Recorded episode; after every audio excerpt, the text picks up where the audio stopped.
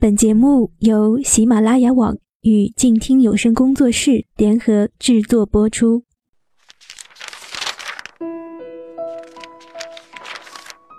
你读一本书大概要多久？我读一本书大概需要一个星期吧。嗯，差不多三四天吧。我小的时候读书快，一晚上就能读完一本书。哎，我呀，真的是还真挺久没有看书了。平时工作真的太忙，应酬太多，晚上回家也没有什么时间去看书。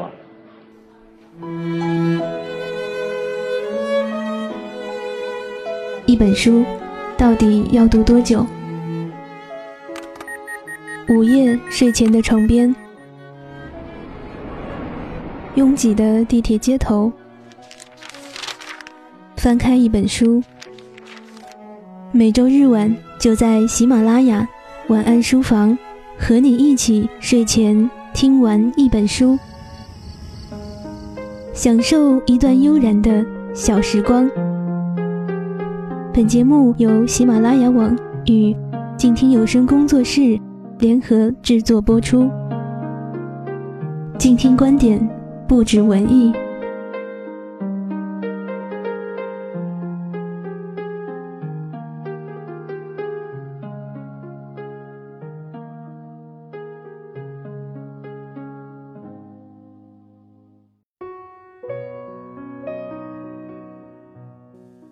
收听《都市夜归人》，这里是晚安书房。本节目由喜马拉雅与静听有声工作室联合制作播出，和您一起睡前听完一本书。我是主播依依齐心，协同策划木清月，在周日的晚上和大家问好。今天为大家推荐的这本书是蒋一谈的超短篇小说集《庐山隐士》。我们总是在追逐目的地的旅程中，丢掉看风景的心。在对繁花似锦的憧憬中，放弃对单纯灵魂的皈依。俗世生活缓慢而安稳，一如蒋一谈的笔下。六年二十七篇，几十字、几百字或者几千字，像一位睿智的长者，微笑着带你洞悉人间烟火，领略温情与困惑。浮躁的时代。你或许有一颗渴望隐居的心，但你更应该安静地去读这样一部让人心安稳下来的书。在我还未看《庐山隐士》的时候，就有很多朋友问我这本书好不好看。当我看完之后，有一种无法言喻又耐人寻味的感觉。蒋先生在书中的后记中谈到超短篇小说的意义。如果说短篇小说是一道光，超短篇小说则是一闪即逝的光。这道光消失的速度更快，更难把握，也更危险。而读完这本书后，对于超短篇小说的理解会更深刻。书中有几篇写到人性善恶的文章，比如《村庄》《花的声音》《离婚》这几篇文章。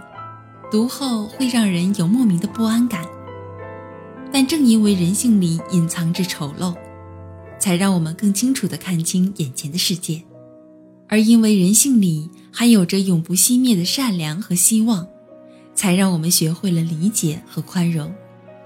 都说小孩的心灵是最纯洁、最善良的。《花的声音》这篇文章里，一个五岁的小女孩圆圆。就会有期待妹妹花花死掉的心情，这让我很不安。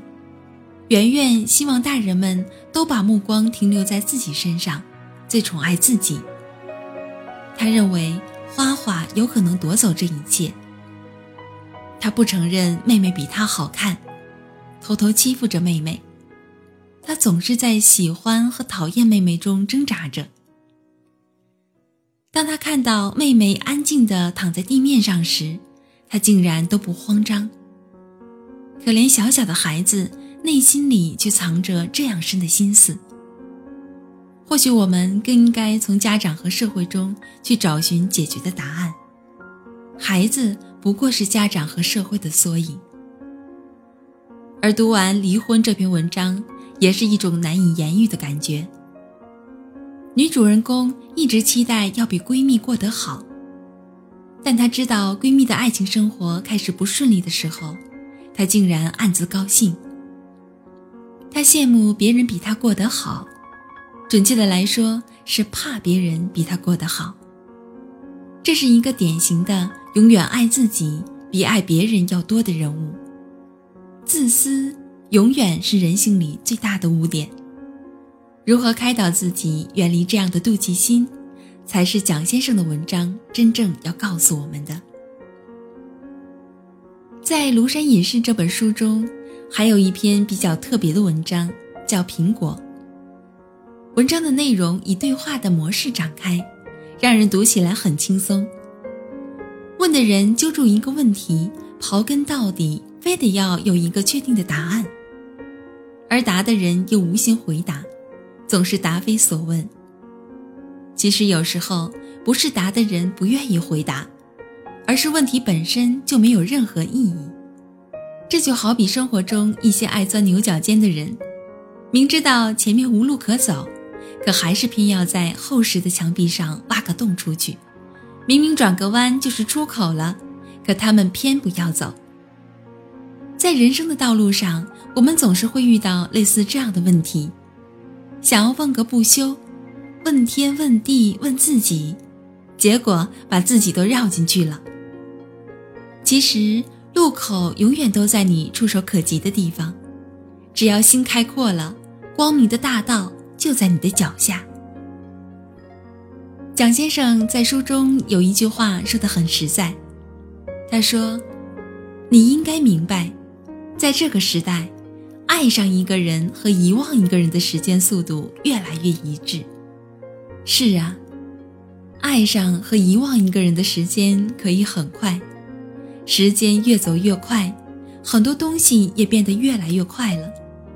也许很快，我们都忘了自己原本的模样了。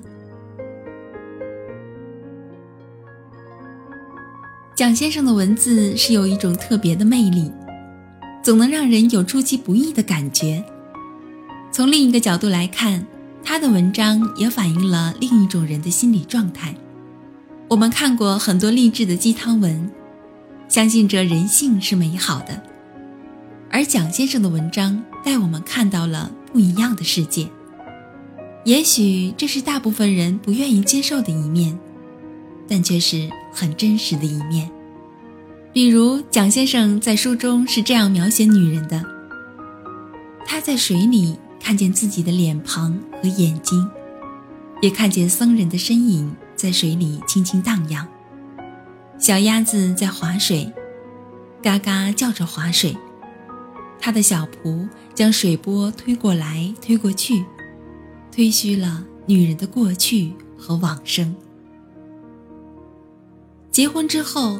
他感觉身体里的一部分丢失了，但又不能确定到底丢失了什么，或者说，有时候他感觉丢失的那一部分，正躲在某个角落窥视着他。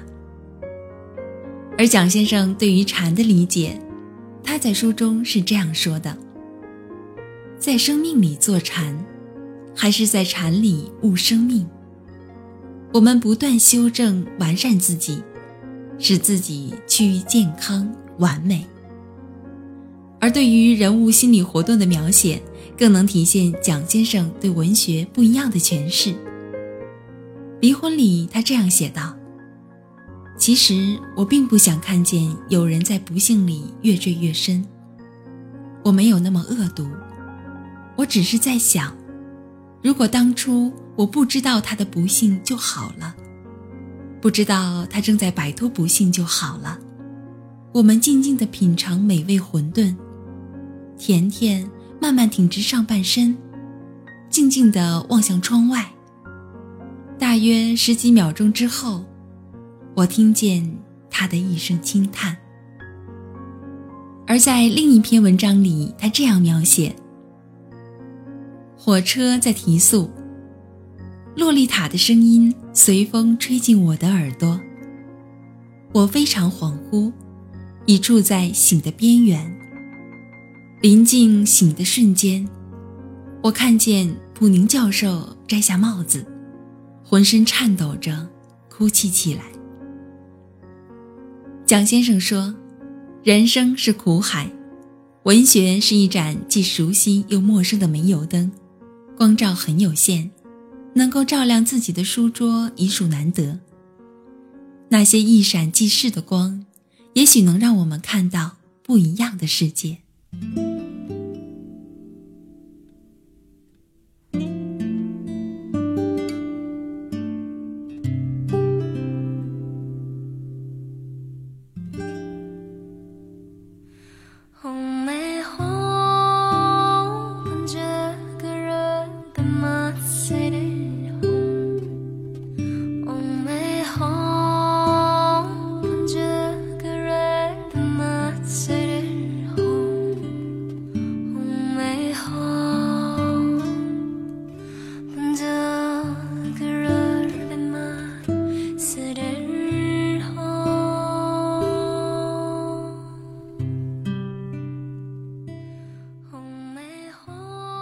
感谢收听本期的晚安书房，我是主播依依齐心。